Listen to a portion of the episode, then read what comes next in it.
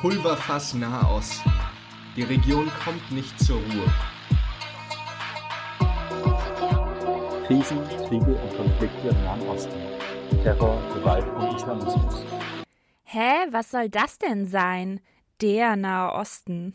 Moment mal. Da ist doch mehr. Wir sind progressiv. Wir sind anders. Wir sind feministisch. Wir sind der Nahostcast.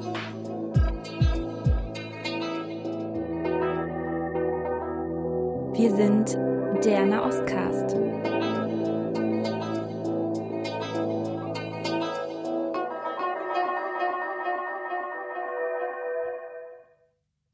Hello and welcome to a new episode of Nahostcast. This time we will talk about urban transportation justice in Lebanon. I am Julia and I am living in Beirut. Currently, we are facing multiple issues. Due to the inflation of the local currency, prices of food are incredibly expensive. In general, everything is incredibly expensive if you don't earn in US dollars, which are so rare in this country. There's a shortage of medicals, and one of the probably most visible issues is the lack of fuel. You might ask, why don't people just use public transportation? Well, Lebanon has neither trains nor a public transportation system in place. Because fuel was cheap and everything is privatized in Lebanon, shared transportation was not encouraged. Someone who is advocating for alternative means of transport, and even did so before the crisis, is Elena Haddad. She co founded the NGO Chain Effect in order to encourage people to use the bicycle more frequently. And of course, I wanted to talk with her about the important topic of transportation justice. So we sat down in a public place in Beirut downtown. It is hard to find green spaces, actually, and even a bench to sit on is really rare in this fancy quarter of the city. This is because this part is mainly catering to the rich population. But we found a platform made out of concrete in front of an abandoned building. As typical for Beirut, you can not only hear some birds, but also the generators. So, hi, my name is Elena Haddad. I'm one of the co founders of The Chain Effect. We're three co founders uh, myself, Zena Hawa, and Najida Raed. Uh, we're three people that uh, are really passionate about. Uh, cycling and soft mobility. And so, the mission of what we do at the Chain Effect is encouraging and facilitating the use of the bicycle as a means of transport. Uh, we started in 2014. Uh, we started off, I mean, to introduce myself first, my background is environmental engineering. Uh, I co-founded the Chain Effect with my with Zena Hawa. We were both environmental engineers in London. Uh, and we came back here we started working and we realized like that it was impossible to move around the city without uh, a car and it was terrible and we were wasting all our time in traffic. So this is how we started uh, by raising awareness about alternative means of transport. Could you tell me first how is cycling in lebanon? Who are cyclists in lebanon? What do they use the bicycle for Okay, so you have different groups. So the predominant group is like the cyclists for sport or for you know leisure. So they go on long rides uh, in the mountains or coast to coast, and and there's a big uh, community of these types of cyclists. Uh, I would say it's the most predominant. Uh, then you have this growing community of like cyclists that are urban cyclists that commute uh, within like different cities. So like in Tripoli, in Beirut, uh, in Batroun and these people like use the bike to get around in their day to day it's it's not a big number but you can see it starting to grow year by year after year what are the biggest challenges for cyclists Oof. you're a cyclist in Beirut as well, so you know. Uh, I think there are many barriers. Like I'll talk about the barriers for people to start cycling, but also the barriers for current cyclists. Like one, uh, it's a barrier that's shared by also uh, pedestrians, cyclists, uh, even drivers. Like you know, there is no real regulation on the roads, so you don't really feel safe no matter what mode you're taking. Like that's one of the main barriers. Um, there's no infrastructure for cyclists or pedestrians, so we always talk about soft mobility. I'm trying to always bring in the, the, the pedestrians as well. Um, we also have like no respect. So like I don't know if it's a thing of a culture, but there isn't this big culture towards the respect of like all like the whole thing here is focused on the car. Everyone thinks that if they have to get around somewhere is by car. So if you're a pedestrian trying to cross the road, if you're a cyclist, like you find that there's very little respect for you um, from people around, and so that that is something that is that can be demotivating or also um, scary at times. Uh, in terms of barriers for people to take up cycling, I think it's it's again what I mentioned: the infrastructure, the awareness, but also like it, it it's the safety and also the lack of affordable bicycles. So it's maybe when you came here, I don't know if you had a hard time finding a bike, but it's very difficult to find. Uh, there is no big bike markets, so um, these are a lot of the factors that contribute to, uh, yeah, the problems. Yeah, I remember when I was uh, wanting to get a used bike, not a new one. It was very tough to find one, and the ones that were sold were around $150, which I found insane for a used uh, bicycle that was imported from, I don't know, Netherlands, for example, and didn't even have gear. Where, so, where was this? Do you remember? Uh, it was a Japanese uh, Japanese place. Yeah, exactly. Yeah, I was gonna say because there were very little of them. So I think there was only Tokyo Zone in Beirut who did like secondhand bikes, and there was one. There's an amazing guy I discovered in Trablos in Tripoli. Uh, he's called Omar Anous, and I've been promoting him because he's amazing. So he he uh, has he actually imports bikes as well, but uh, they're very low cost. I don't know now what's happened with the fluctuation, but the last time I bought bikes from him, it was around from eighty dollars to like hundred dollars and that's quite affordable like compared to the rest of the market. And he has a wide variety of types of bikes. You can customize it. He fixes them up. So it's very very nice.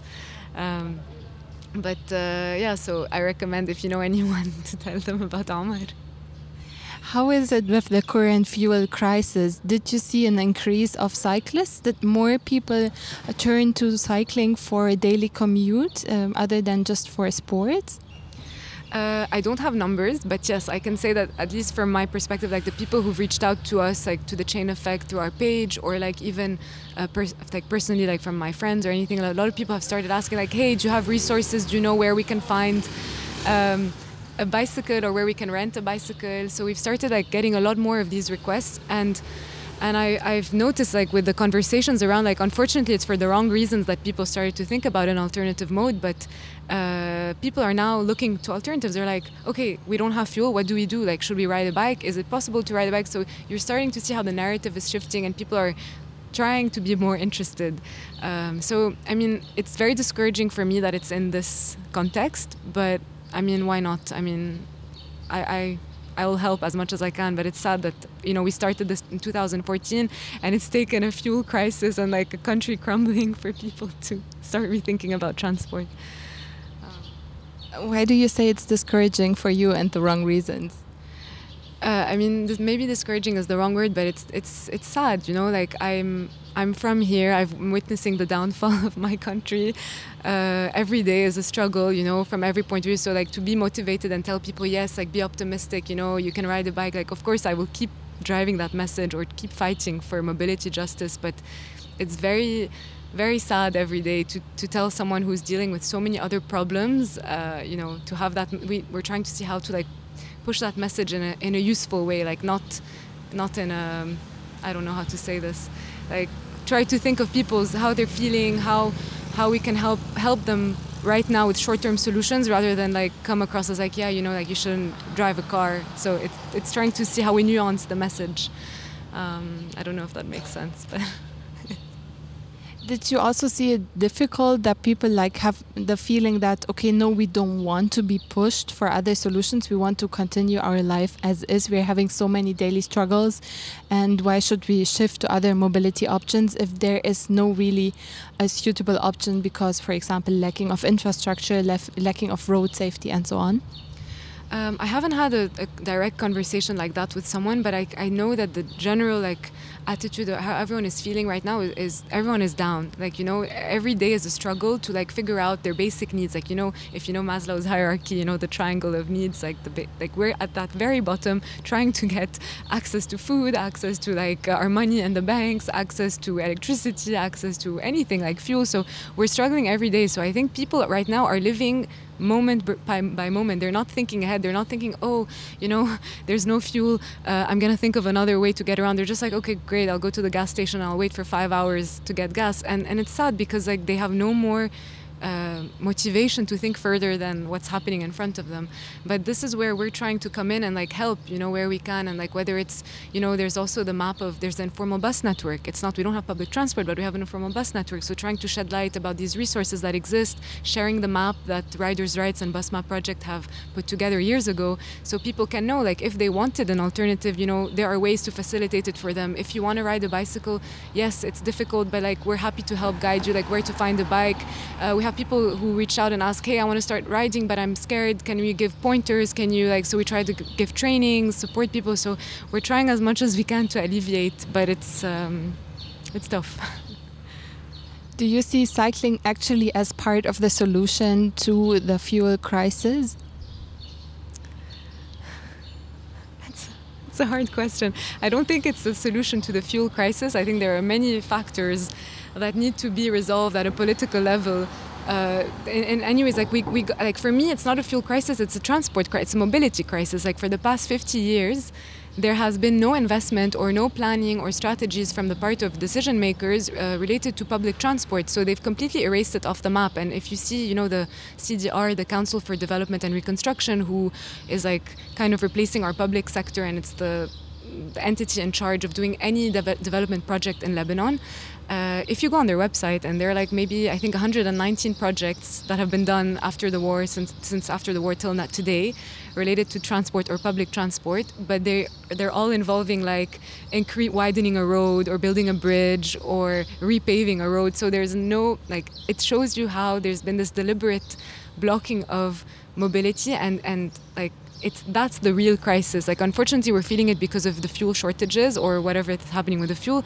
But that's the real crisis. And yes, cycling is part of fixing that, but it's it has to be part of an interconnected transport system. It's not just cycling on its own. Today, I can't tell someone, yeah, if you get a bike, that's it, you're, you're solved. No, like they they need to have this this whole revamp of or a strategy or a plan in place. Like this is not the way forward. I saw on your page that, for example, the the municipality of Beirut, the mayor of Beirut, was pushing forward for more cycling lanes. But what happened to the project? So I think it was in 2019. They were trying to like the municipality like. Um, was trying to push for this image of like we want cleaner air in Beirut, and they used a lot of our of our materials, so like walls or pictures of our street art of the chain effect street art, uh, and we rewrite in Arabic always Beirut ahla al bicyclette or Beirut is more beautiful by bike, and so they started using our our work to like promote like yeah you should ride a bike and try to get people to ride bikes, but it was just like an like a social media stunt and like nothing much, and then they also used the momentum of we used to we did an event called Bike to Work. It was a yearly event. Maybe you're familiar with it. It was to encourage people to cycle. Um, to work and we would provide bicycles for free so all the bike shops would provide bikes for free for one day all the cafes would provide like food uh, coffee etc and the municipality would actually install temporary bike lanes and what was also nice is we had park and ride stations for people commuting from outside beirut they could park at the entrances of uh, the like the i think it was the hippodrome the Forum, the Beirut, and the Spinneys and Jnah, so like the three areas coming into Beirut. And uh, so they could park and get a bike from there and continue using the bike lanes that the municipality would have installed. So this was really encouraging, and we were really trying for three years to push for this momentum with the municipality. In 2019, the last time we did it, um, they did a press conference, and they were like, "Okay, we're going to announce 16 kilometers of bike lanes." So, just as a side note, like there are many projects that have been prepared and presented to the municipality over the years. It's not like that project was amazing, but it was just one of them that was someone had commissioned it uh, privately and he had good ties with the municipality. And so, and we were pushing as well and lobbying for something to be done in general. And so they took that project like, okay, we're gonna announce 16 kilometers of bike lanes and 14 bike share stations. It's gonna be done by the end of the year. This was in April 2019. So like they were like, end of summer, you'll have bike lanes and it's two loops um, across Beirut. Uh, but then, you know, after that event, it was in all the newspapers. We tried to follow up with them. We set, tried to set meetings with members of the council, with the mayor himself, uh, with the minister of environment. All these meetings kept either being ignored or they would set them up and then just keep uh, postponing them. And so you you're in a in a really weird position where you realize that you know you can do everything. The funding is there. The project is there but there's no political will. There's no incentive. And so you cannot really achieve anything when, when you're faced with that. Um, and one more thing to add, like with the municipality, is that although they had this whole, maybe it was just an image thing or to try and like say that they're doing something, they don't really have a plan or a strategy, and they don't really care for these things. Like we a few years ago in 2018, I think, we installed a bike parking with AUB Neighborhood Initiative in Hamra as part of the Beirut Design Week. And it was really cool because it was uh, bike parking in the shape of a car to like raise awareness about how much space a car takes up on the street compared to, uh, to 10 or 12 bikes. Uh, and uh, we even put the logo of the Beirut municipality on it, even though they had nothing to do with it. but last year they were doing roadworks. Uh, sorry, in 2019 they were doing roadworks, and they decided it wasn't valuable enough. So they, instead of just moving it and putting it back, they completely destroyed it. So we were like, okay, fine. You have no like, you just destroy. We're gonna try and re-improve our street again, recreate. Like you destroy, we create. It's fine. So we reinstalled it last year, but it's just to show you like that there is this like constant um, this like disconnect between us as a civil society or like local community that's trying to push for things and the actual top-down decision makers that have no interest in anything. I completely relate because I'm always so annoyed that once I'm using the bicycle, I have nowhere to park it. And the problem is that people don't really see it as like an asset or something that parks like a car. Like cars can park wherever they want to and then maybe there's valet parking and people pay something that you know the car is like watched over. But if i go and par- uh, park my bike even though it's for example on a lantern and then a shop owner comes and tells me no no put your bike somewhere else. Like don't put it here because they feel like it's ugly in front of their shop. And it's so annoying because the car can park there, but my bike cannot park there. And there's really no options for parking. Now in Beirut Souks, the guy was telling me, you can take it with you, but don't park it here on the, it was like an advertisement stand that was empty. No advertisement was there. They told me, no, no, you cannot lock it here. Like you can put it maybe next to it, but don't lock it. It's like, where's the sense of not locking my bike? So yeah, I feel you. Like it's, it's a struggle that even we cannot park the bike and people would say like, no, it's ugly in front of my shop shop or something. But it's part of the barriers that we were talking about before. It's this whole like car centric everything is centered around the car. And you rightfully said it like the car is king. Like you know they can park on a sidewalk they can park anywhere no one will say anything like you know. But you as a pedestrian who cares if you can't walk on the sidewalk? Like go and walk on the street and, and risk your life. Or like the bike. For some reason the stigma with parking a bike like what you just described it's crazy. All these people have an issue against you parking your bike. So it's it's part of the struggle. Like i think it's part of this whole um, narrative that needs to change like the, the perception. I think and sometimes maybe people just don't know like they, they don't see it as, as something that they're so used to like you know not having a bicycle or just having the car being the main form of transport that it's it's part of shifting that you know thinking way of thinking that's also part of the change. So it's uh, a lot that we need to work on uh, we spoke about uh, mobility justice. How can mobility justice look like now that there is no funding for public institutions, that there is a whole gap in, in the state's budget, that there is no budget basically for improvement of infrastructure, for example, setting up the bicycle lanes? Yeah, like, is it a momentum now or is it too late? Is it not the right time? I think it's never too late. As long as there are people who have a vision or can still dream of what an alternative can look like, then it's never too late. Um, to answer your question, I think, and also it's not a problem of funding. Lebanon has so much funding from abroad. It's just that we have an incompetent political class or whatever you want to call them i have no words for them anymore that squandered this money. Like you have like imagine if i like if you look at the funds that have come into lebanon across the years and how they've been actually like used it's it's so wasteful and there's so much corruption. And, and like right now we have a fund from the World Bank which is 200 I think and 95 million dollars. Uh, and this was given to Lebanon I think in 2013 I can check again and send you if I'm mistaken. But this was to implement it was part of the Greater Beirut Transport Project and it was to implement the BRT or the Beirut Rapid Transit uh, Bus Rapid Transit System Um, obviously, nothing has been done since then, and the World Bank was now reevaluating because we're coming to the near, like the end of this loan uh, period, and they were like, okay, we haven't been able to implement the project as it was initially designed, but we need to find ways of reusing this money, and this is a lot of money, you know.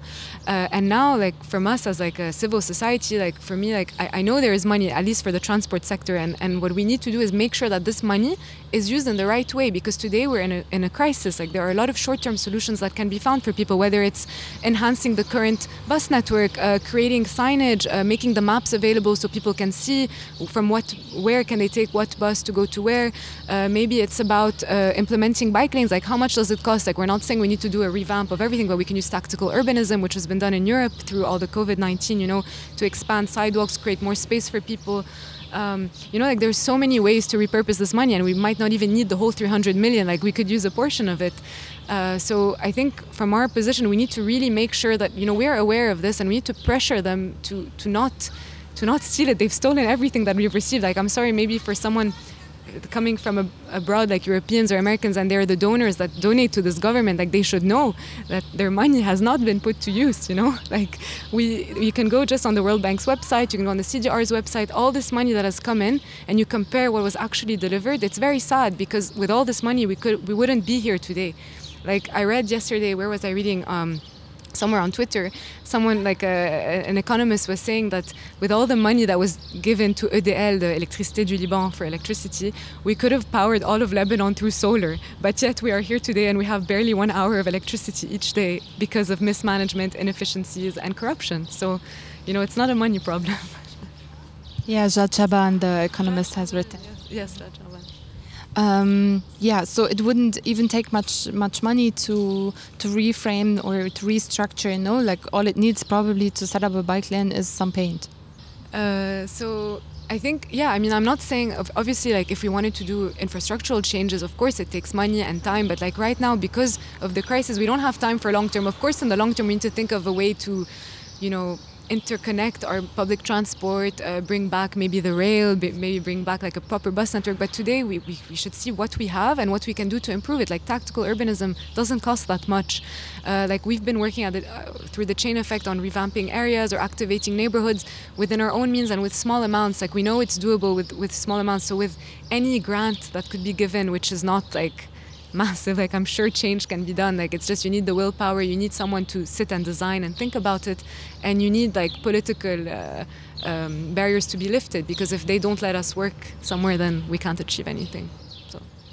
How can it happen if you don't have a political will and if the decision makers are not acting? Can the change come from civil society, from the people, from you as chain effect? Like, can you set up um, a bike lane, for example, without getting problems with the municipality?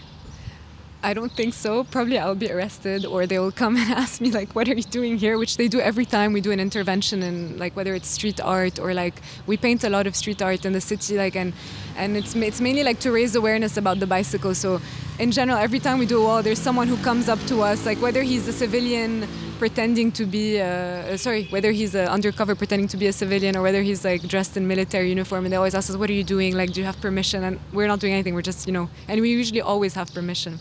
But uh, so that's so probably that's a barrier. But i think to answer your question like we can like today like everyone is looking at what's happening if anything happens in the Thawra people are more aware of this and so we can hold them accountable we can pressure them we can make sure that like you know today they're they're running out of options so if we come to them and say hey like you know we have a plan to build a bike lane or or i don't know improve this area improve this walkability in this area or anything like that like there is no incentive for them to say no because public opinion is against them. Everyone is, is fatigued and tired. And so we need to like one try to collaborate with them as much as we can. Try to facilitate i know it sounds silly like i don't want to make it easy for them but i give them make it easy for them to not say no because I'm, we're out of options. Like we just need them to implement stuff. And if we find the right funding and make sure that we can reuse this funding in a way that they don't steal it or that they don't like squander it then yeah, we can achieve something. But it's we have to keep the the energy because it's very tiring on a day to day to to stay stay motivated with with what we're faced with. I mean, you live here and you know, so. It's Which is pretty hard to keep public um, institutions accountable, right? So even if you would get funding, the the only thing that happens or helps probably is now public opinion. Yeah, speaking about it, making it known.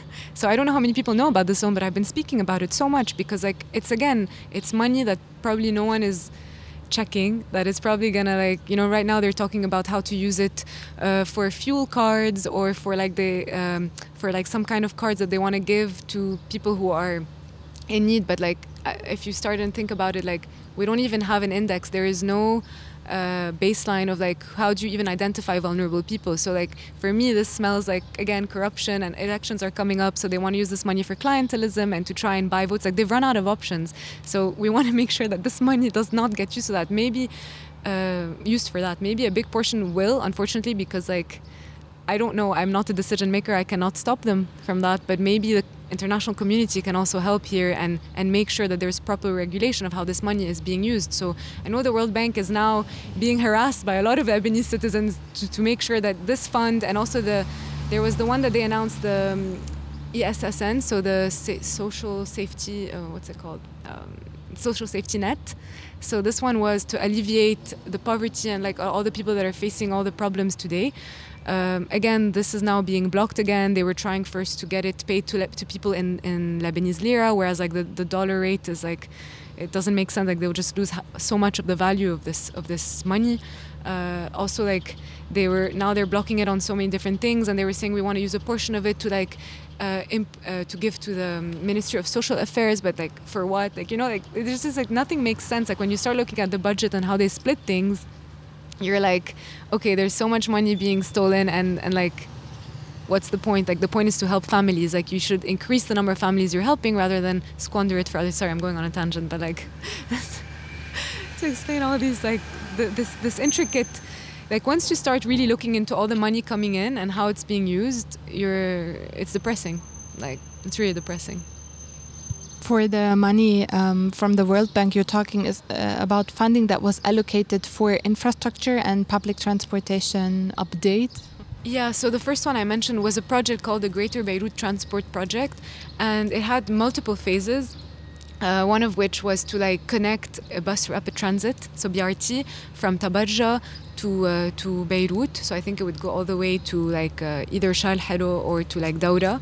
Uh, it didn't really connect to Beirut completely, but like it was a start. And then the idea was then the next uh, step would be to connect all the uh, to add feeder routes of buses, like including uh, the routes that exist today, but also expanding it. And three was like to really like push for it and improve the capacity building and like improve like the overall infrastructure ever. So it was a very interesting like project, and there was money for it. Um, there were a lot of like blockages, so it wasn't wasn't ever like even implemented didn't get to any like past the design stages. Um, and so now like that was the loan I was mentioning. Now the World Bank is realizing that it's it's coming to the completion of this period which is I think 2023 or 2022 and they haven't used the money. So they reached out to some of us who work in the transport field like in NGOs and stuff like that to see like how could they repurpose this money in light of what's going on with the current crisis. Um, we welcome this a lot. We're very happy they're like thinking outside the box, trying to see, okay, how can we repurpose this money?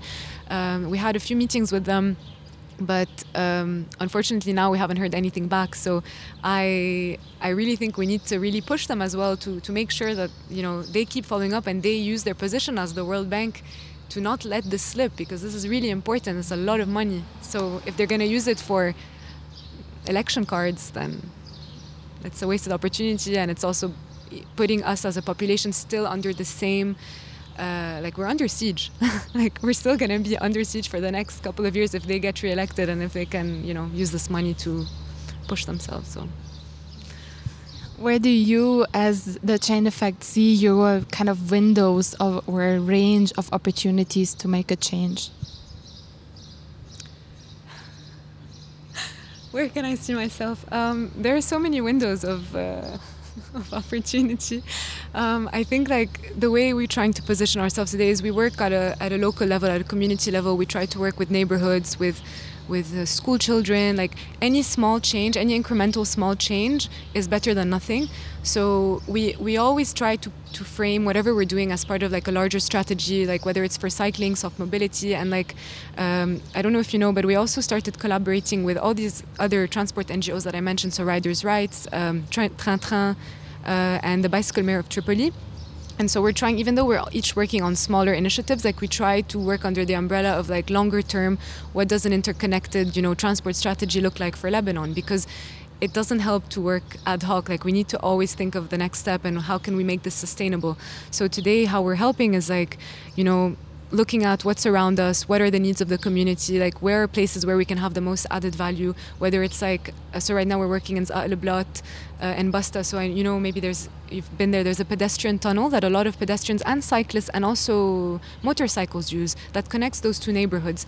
But it's very, uh, uh, it's crumbling, it was affected by the explosion, so it's almost at risk of falling. It's very dark at night because there are no lights. Um, it's very dirty. People throw their waste there, so it's not very pleasant for anyone who has to use it. So we started like working on it. Uh, we did the first phase, which was like cleaning one part of the wall from the Zaale Blot side and painting it. And we did like a community uh, project with the people from the neighborhood. So it was really nice to see the neighborhood actually coming together. Like we had someone who came and started cleaning the waste, and he was like, you know what, I actually would love if we could, you know, add a gate here and like close this so people don't throw their waste. Uh, maybe you know, like another lady was saying, I sit here every day. Maybe we can add benches. So it's like this is how we we really work. Like we try to really.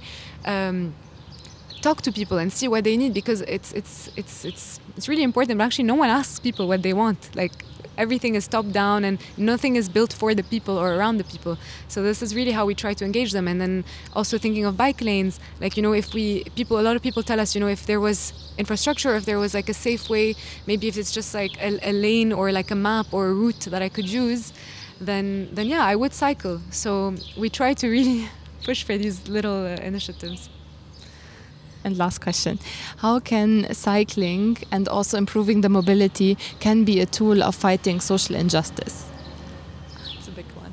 I know I, I love this question. It's really nice because for me like public transport in general it's political and it's uh, and it's economical and it's everything. It's you cannot put it on its own. And i think uh, maybe if you've lived here a while now and you know like the problem we have here is like our neighborhoods and our people are segregated and they're and it's it's like everything is very well designed to maintain this political sect and power. And so today when you know you go to a neighborhood it's you see the posters of this political leader or like you know you don't feel like if i'm coming from uh, let's say hamra and i'm going to i don't know uh, Ashrafiyya, maybe i don't feel welcome there. Maybe it's not it's not like um, it's it's like I have to go there by car. I can't take a bus to go there. It's not like accessible. You know, when you're in other cities, you can discover so many streets and so many areas just by taking a bus or a tram or a train, and so everything is connected. And here, everything is segregated. So really, like for me, the bicycle is a tool of freedom. Like today, I don't have public transport, but when I ride a bike in the streets of Beirut, like I can explore so many neighborhoods I wouldn't have gone to otherwise, or so many little streets that I wouldn't take in a car. So it it, it helped me reconnect with my city. Uh, it helped uh, us all at the Chain Effect reconnect with our city and like really discover people, have these conversations.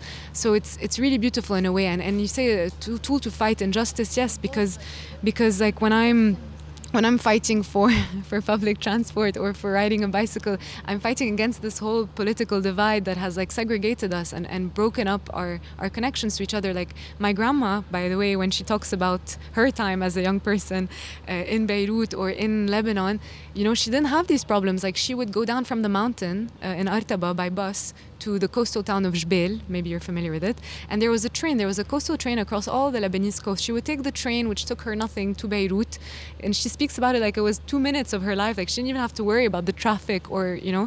And then within Beirut, she would get around by tram, walking, and she didn't have these barriers that we have today. So we're like, we had this system. We're just going backwards and backwards. Like instead of improving it, we destroyed it. Um, so yeah, it is it is a tool for for social injustice, like the bicycle and transport. So.